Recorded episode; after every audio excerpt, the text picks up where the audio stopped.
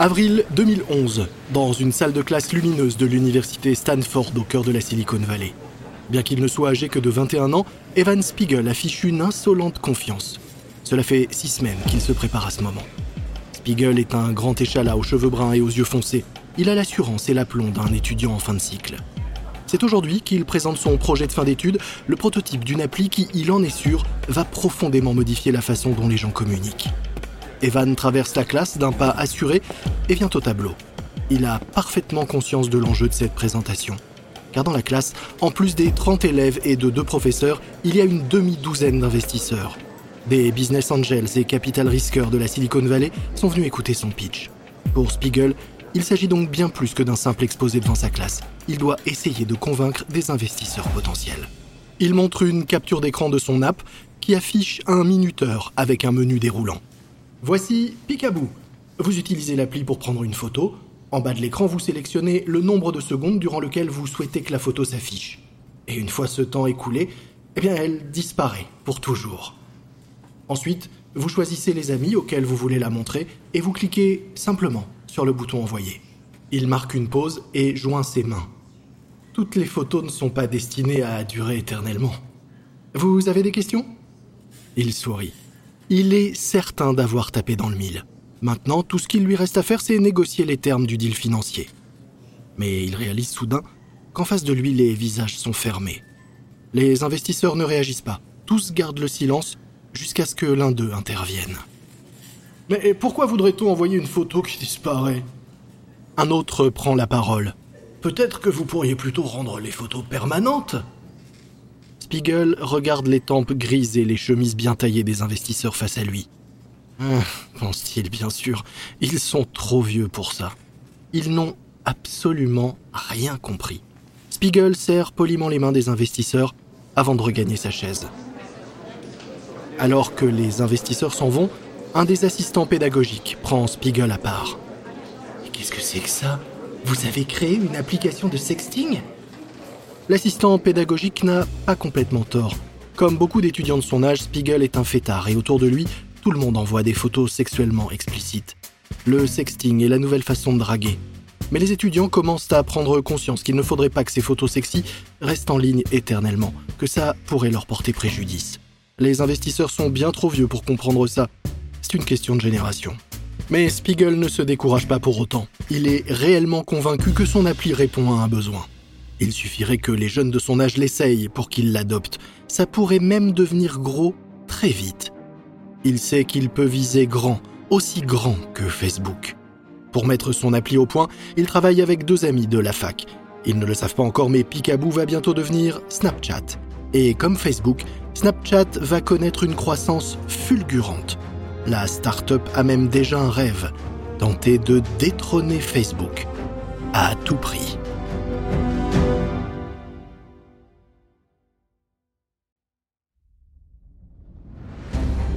Vous écoutez Guerre de business de Wandery. Je suis Lomic Guillot.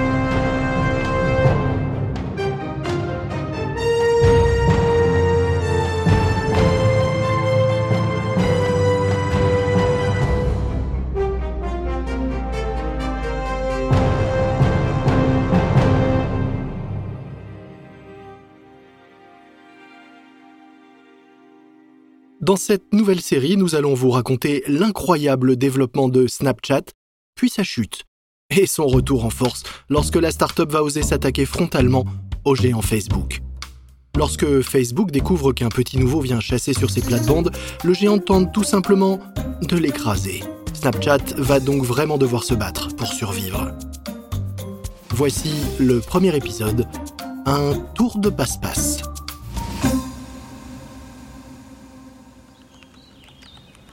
Nous sommes au printemps 2011 dans le Kimball Hall à Stanford. C'est un grand bâtiment jaune auquel on accède par une belle allée bordée d'arbres. C'est l'une des plus récentes et des plus belles résidences universitaires du campus. Evan Spiegel, 20 ans, se sent chez lui dans cet environnement chic. Fils de riches avocats californiens, Spiegel est plutôt beau garçon, des dents blanches et bien alignées, le sourire facile et les cheveux coupés courts. Assis dans sa chambre, il surfe sans but précis sur son ordinateur. Dans le couloir, son ami Reggie Brown est lui en train de fumer avec deux autres condisciples de leur fraternité étudiante.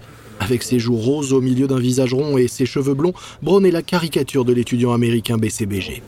Comme de nombreux étudiants de son âge, il lui arrive d'envoyer des photos coquines par SMS, mais il a peur qu'elles restent en ligne à jamais et soient vues par n'importe qui. Un futur employeur, des professeurs, sa famille, ces photos ne sont qu'à une portée de clic. Il commence à se dire qu'il aimerait bien qu'il y ait un moyen d'envoyer ce genre de photos, puis de les faire disparaître. Eh mais, se dit-il, je suis un putain de génie Brown bondit de son siège et part en courant dans le couloir. Son camarade de classe est assis à son bureau. Evan Spiegel lève la tête lorsque Brown ouvre violemment la porte. Evan, écoute ça. Imagine, tu prends une photo, un, nude, tu l'envoies juste à ta copine et, et pof, dès qu'elle l'a vue, la photo disparaît. Aucun risque qu'elle se retrouve sur Facebook ou qu'elle circule n'importe où. Spiegel se lève d'un bond. Putain, mais oui Il commence à arpenter la pièce. Il réfléchit à toute vitesse. Et ça pourrait rapporter un bon million, ça Mais Spiegel a tort. Ce n'est pas une idée à un million de dollars. C'est une idée à un milliard de dollars. Plusieurs milliards même. Pour Spiegel, trouver la bonne idée, c'est un peu le Saint Graal. Il est étudiant en troisième année de Product Design à Stanford. L'université est située en plein cœur de la baie de San Francisco. C'est le point d'entrée idéal pour espérer intégrer l'écosystème bouillonnant de la Silicon Valley et faire partie un jour des entrepreneurs qui ont fait le succès de la région. En 2011, Facebook est valorisé 65 milliards de dollars, Twitter 9,25 milliards. Or, Spiegel rêve tout haut de faire un jour partie de ces success stories, il est ambitieux et sûr de lui. Il est aussi égocentrique.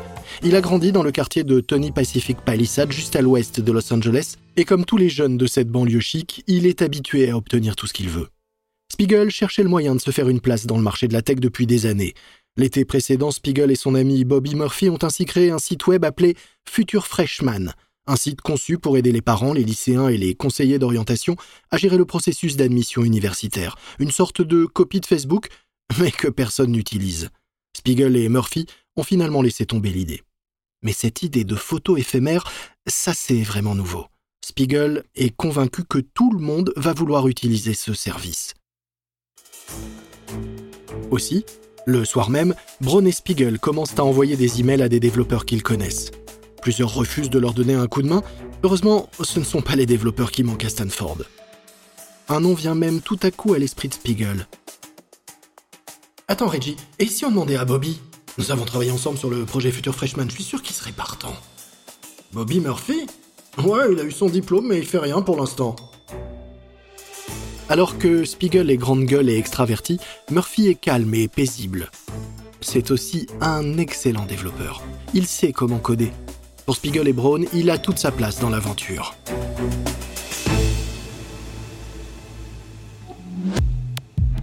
Six ans auparavant, Mark Zuckerberg, alors âgé de 19 ans, était lui aussi assis dans sa chambre d'étudiant à l'université de Harvard et rêvait de changer le monde digital. En 2010, Zuckerberg s'installe à Palo Alto, en Californie, à un jet de pierre de Stanford. Zuckerberg n'est alors qu'un jeune entrepreneur du web, un de plus, qui bosse dur sur ce site qui a fait de lui le roi des réseaux sociaux, le nouveau jeune prodige de la tech. En 2010, Facebook compte déjà 500 millions d'utilisateurs. Zuckerberg dirige l'entreprise à la croissance la plus rapide au monde grâce en partie aux photos. À cette époque, Facebook Photo est le plus grand service de partage de photos au monde. Les gens téléchargent des photos par millions et taguent leurs amis dessus, ce qui augmente le trafic sur le site, car les gens regardent les photos d'eux-mêmes qui sont publiées par leurs proches. Mais Zuckerberg sait que si sa gigantesque base de données de photos lui assure un important trafic, à long terme, son succès dépendra surtout de la véritable utilité de son service. Et pour savoir si son service plaît vraiment, le mieux, explique-t-il à un journaliste, c'est d'observer les habitudes et les attentes des plus jeunes. Chaque fois que j'ai l'occasion de discuter avec des lycéens, j'essaye de leur demander quel genre de choses ou services ils utilisent. Parce que tu sais, je me crois jeune, mais quand tu parles aux lycéens, tu te sens tout de suite beaucoup plus vieux. Facebook est si populaire que même Hollywood s'intéresse au réseau social. En octobre 2010, le film The Social Network sort au cinéma dans tout le pays. Le film raconte l'histoire de Zuckerberg et de son ami Eduardo Savrin qui lancent un site web ensemble et qui finalement se déchirent autour de ce qui devient rapidement un colossal business. Une histoire qui se terminera en procès retentissant. Dans ce film, Zuckerberg est dépeint comme le méchant, celui qui vole les idées et trahit son ami. Marc, c'est quoi ça Pardon Ça ah, C'est un courrier de mise en demeure. Les jumeaux Winklos disent que tu leur as volé Facebook. Eh bien, je trouve ça un peu plus que légèrement agaçant. sauf qu'ils nous accusent de viol de propriété intellectuelle. Ils disent que nous avons volé l'idée de Diana Renda et des jumeaux Winklos. Je sais ce que dit ce courrier. C'est vrai Quoi Qu'est-ce qui est vrai Ah, déconne pas avec moi maintenant, regarde-moi. La lettre dit que ça pourrait nous mener en justice. Non, elle dit que ça pourrait me mener en justice. Ah oui, et quels sont leurs arguments? Aucun, juste que notre truc est cool et populaire et que Harvard Connection est bidon. Eduardo, j'ai pas utilisé leur code, je le jure, j'ai rien utilisé. Un gars qui construit une belle chaise doit pas de l'argent à tous ceux qui ont construit une chaise avant lui, non? Ils sont venus me voir avec une idée, sauf que j'en avais une meilleure. Mais pourquoi tu m'as pas montré cette lettre? Est-ce que je pensais que c'était pas important Finalement, le conflit entre Zuckerberg et Savrine se réglera à l'amiable en dehors du tribunal. Les jumeaux Winklos, eux, toucheront 65 millions de dollars suite à leur procès contre Mark Zuckerberg. Mais le patron de Facebook reste largement gagnant. Après tout, c'est lui qui est aux commandes du site le plus populaire, et il est littéralement assis sur un tas d'or. On ne sait pas si Spiegel, Murphy et Brown ont vu le film lors de sa sortie. Mais s'ils l'ont fait, ils auraient pu y voir comme une version d'eux-mêmes dans le futur car ce film sonnait comme un avertissement aux jeunes équipes de talent ayant des rêves de grandeur dans la tech, mais peu ou pas de compétences en droit de la propriété intellectuelle. Mais revenons à Stanford. Spiegel et Murphy travaillent dur. Murphy développe le code, Brown de son côté bosse sur le marketing. Spiegel, qui s'est nommé PDG, peaufine le business plan tout en dessinant l'interface du service. Des dessins et maquettes qu'il donne à Murphy qui se charge de les traduire en code. Ils ont d'abord commencé à créer un site web sur lequel un utilisateur télécharge sa photo, puis définit le nombre de secondes durant lequel le destinataire pourra voir la photo avant qu'elle ne disparaisse. Mais devoir passer par un ordinateur pour télécharger une photo sur un site web semble déjà un peu ringard et dépassé. L'équipe se dit qu'après tout, elle n'a peut-être pas besoin d'un site web. Tout le monde utilise son téléphone pour prendre des photos. Il crée donc une appli pour smartphone qu'il baptise Picaboo. C'est un jeu de mots avec l'expression pick a qui veut dire jeter un œil. Mais au lieu d'orthographier pic P-E-E-K, ils l'ont écrit pic P-I-C comme pour picture ou photo. Son logo est un fantôme blanc sur fond jaune. Pendant l'été, il quitte la fac et s'installe dans la somptueuse maison du père de Spiegel à Pacific Palisade où il continue à travailler sur l'appli. Murphy est diplômé depuis un an, mais à la rentrée 2011, Spiegel et Brown doivent retourner à Stanford pour leur dernière année. Ils n'ont donc que l'été pour finir de mettre au point leur appli. Braun passe ses nuits à faire la fête, tandis que Spiegel et Murphy bossent et se rapprochent. Nous sommes le 13 juillet 2011. Spiegel, Murphy et Braun sont tous les trois collés devant l'écran d'un ordinateur dans le salon du père de Spiegel. C'est aujourd'hui que la première version de Picaboo est lancée dans l'App Store d'Apple. L'application est téléchargeable gratuitement. Par défaut, elle s'ouvre avec la caméra de face, encourageant les utilisateurs à prendre un selfie. Une fois la photo prise, ils peuvent l'envoyer à des contacts sélectionnés en faisant glisser à droite. Le trio sort dîner pour célébrer le lancement. Il termine le repas avec un gâteau dont le glaçage reproduit le logo au fantôme. Le lendemain, Spiegel se connecte pour suivre le nombre de téléchargements de leur app. Il appelle Braun pour qu'il vienne voir avec lui. Ça lui semble impossible. Spiegel actualise plusieurs fois la page. Rien. Ils ont pratiquement zéro téléchargement. J'y crois pas Instagram a été téléchargé 40 000 fois le jour où elle a été lancée. Pourquoi pas nous? Je suis désolé, mec, euh, j'en sais rien. Nous devons faire parler de nous. Nous devons essayer de contacter les journalistes pour leur demander d'écrire à propos de l'appli. Braun est responsable du marketing. C'est lui qui devrait être volontaire pour se charger de ça. Ouais, ça pourrait fonctionner. Spiegel marque une pause. Mais Braun ne se propose pas. très bien. Je vais m'en occuper. Pour commencer, Spiegel contacte les blogueurs spécialisés en nouvelles technologies, les geeks les plus influents. Il leur envoie quelques messages. Je viens de créer une application avec deux amis et nous pensons que ça pourrait vraiment vous intéresser. Elle s'appelle Picaboo. Il suffit de prendre une photo, de régler le minuteur à 10 secondes et de l'envoyer à un ami. Lorsqu'ils reçoivent votre Picaboo, ils peuvent l'afficher jusqu'à ce que le chrono arrive à zéro, et puis la photo disparaît pour toujours. C'est vraiment fun mais personne ne mord. Picaboo ne compte alors que 127 utilisateurs. Merde, c'est vraiment minable. On doit faire quelque chose pour se faire remarquer. Spiegel se dit alors qu'il faut peut-être revenir à l'idée de départ. Il pense peut-être devrions-nous la présenter plus explicitement comme une appli de sexting. Il rédige alors un communiqué de presse qui met en avant le principal intérêt de Picaboo. Picaboo vous permet à vous et à votre petit ami d'envoyer des photos juste le temps d'un coup d'œil, pas pour toujours. Comme avec le chrono de l'appli, le temps est compté. Ils ne vont pas pouvoir continuer à bosser sur cette appli si ça ne prend pas. Les parents de Murphy le poussent même déjà à chercher un vrai travail. De son côté, Spiegel commence à se dire que Braun n'en fait pas assez. Bien sûr, c'est lui qui a eu l'idée de l'application, mais personne ne la télécharge. C'est sans doute parce que Braun ne fait pas du bon boulot côté marketing. Spiegel fait donc part de ses doutes à Murphy. Bobby, je pense que nous devons nous séparer de Reggie. Ouais, je suppose, il fait pas vraiment sa part du job. Écoute, toi et moi on a commencé ensemble avec Future Freshman, on forme un bon duo. Ouais, c'est vrai mec. Alors, euh, ce que je te propose c'est qu'on fasse 60-40 comme dans Future Freshman. Je prends 60% de la boîte pour l'idée et le développement, et toi tu prends 40% pour le code. Ouais, ça me semble bien. Et Reggie? Reggie n'est plus dans l'histoire. Ils ne le savent pas, mais Reggie est en train d'écouter la conversation. Et il en entend chaque mot. Il se sent trahi, mais il ne dit rien. Pas encore. Mais alors que l'appli ne décolle toujours pas et que les tensions entre les trois fondateurs s'intensifient, Brown quitte la Californie et rentre en Caroline du Sud. C'est de là que le 16 août 2011, il téléphone à Murphy et Spiegel. Les gars, j'ai réfléchi.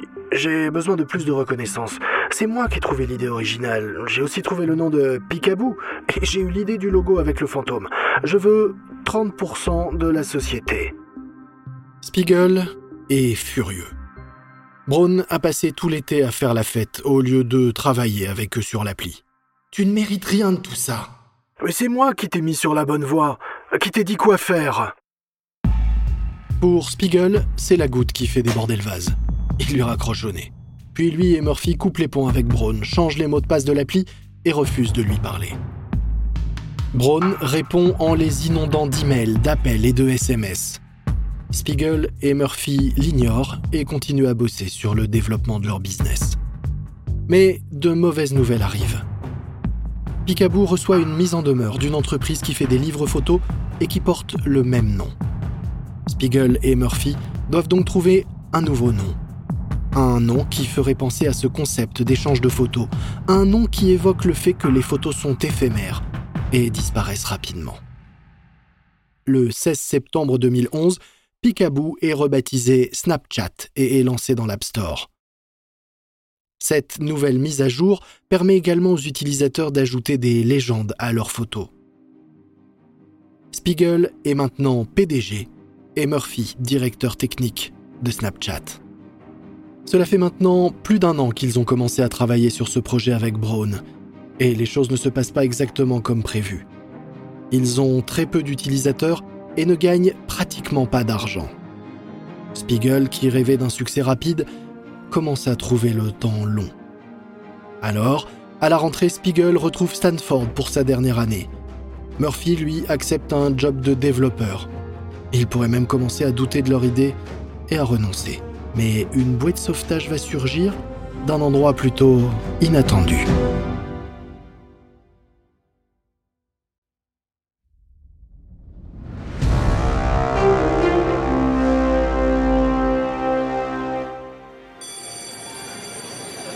Nous sommes à l'automne 2011. Dans un lycée du comté d'Orange en Californie, une jeune adolescente déverrouille subrepticement son iPad et ouvre une nouvelle appli qu'elle vient de télécharger.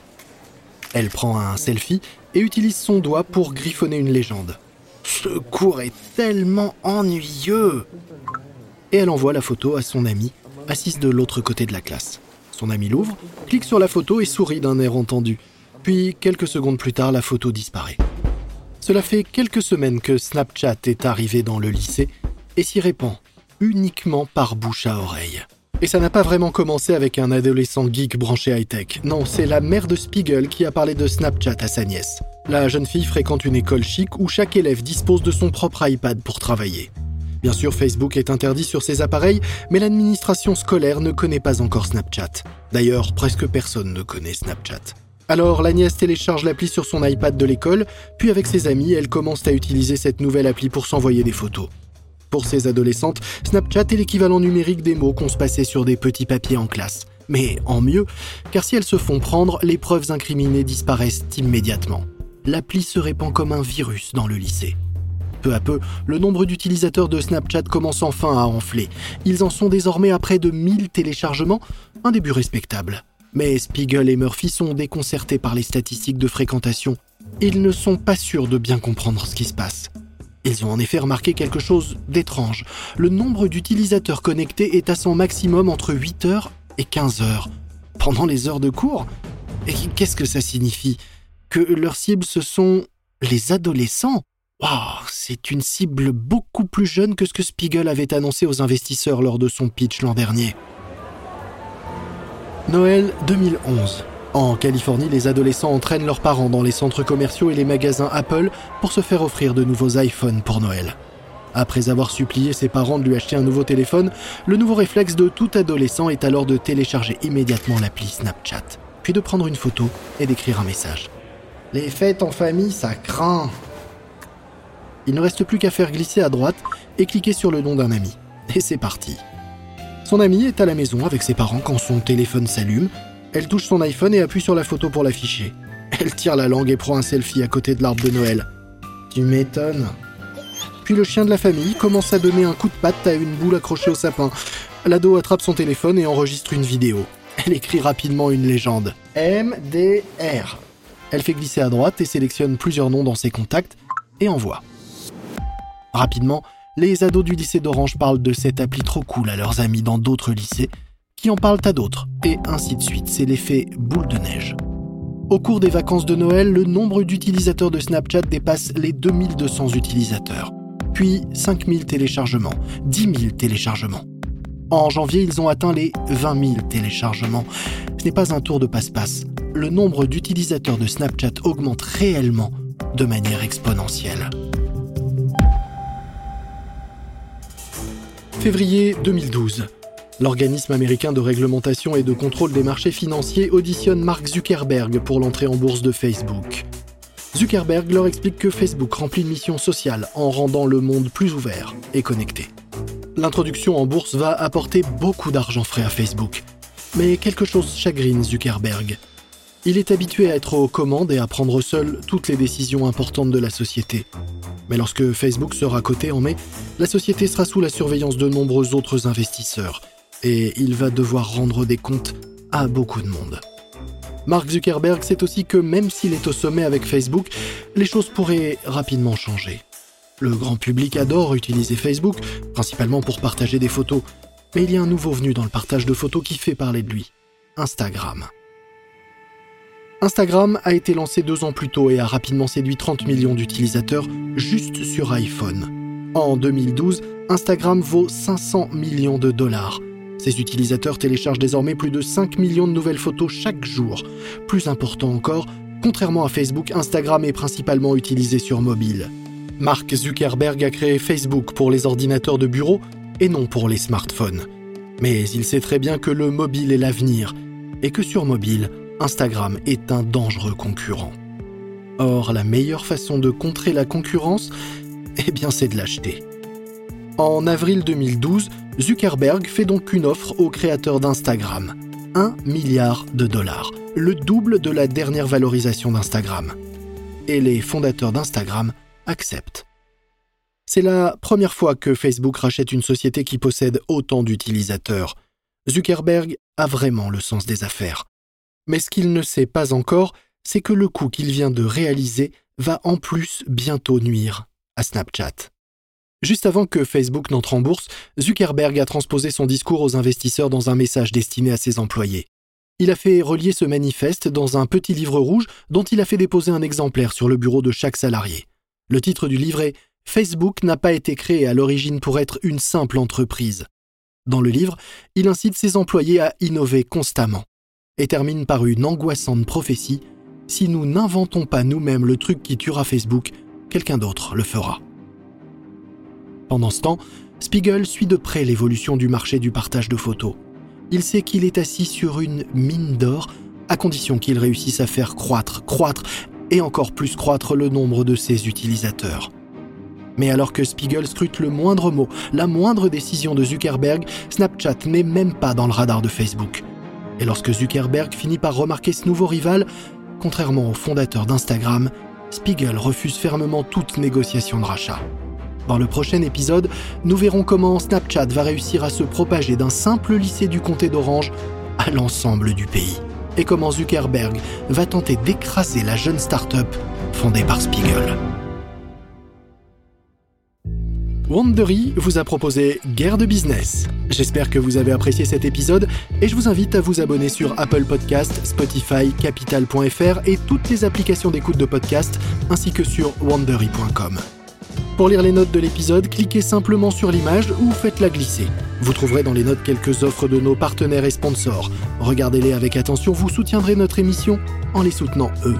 Si ce podcast vous a plu, n'oubliez pas de nous noter en nous donnant 5 étoiles. Et s'il vous plaît, parlez-en à vos proches et amis et invitez-les à s'abonner eux aussi. Nous ne pouvons pas vous garantir l'exactitude des dialogues que vous avez entendus dans cet épisode, mais sachez que ces conversations ont été reconstituées grâce à de minutieuses recherches. Je suis Lomic Guillot. Ce programme a été enregistré en version originale par David Brown. Nathalie Robemed a écrit cet épisode, Karen Lowe est notre productrice principale et notre rédactrice en chef. Emily Frost a supervisé le récit, montage et production sonore par Jenny Lower Beckham. Son original, Kyle Randall pour Bay Area Sound. Notre producteur exécutif est Marshall Lewy, créé par Hernan Lopez pour Wandery.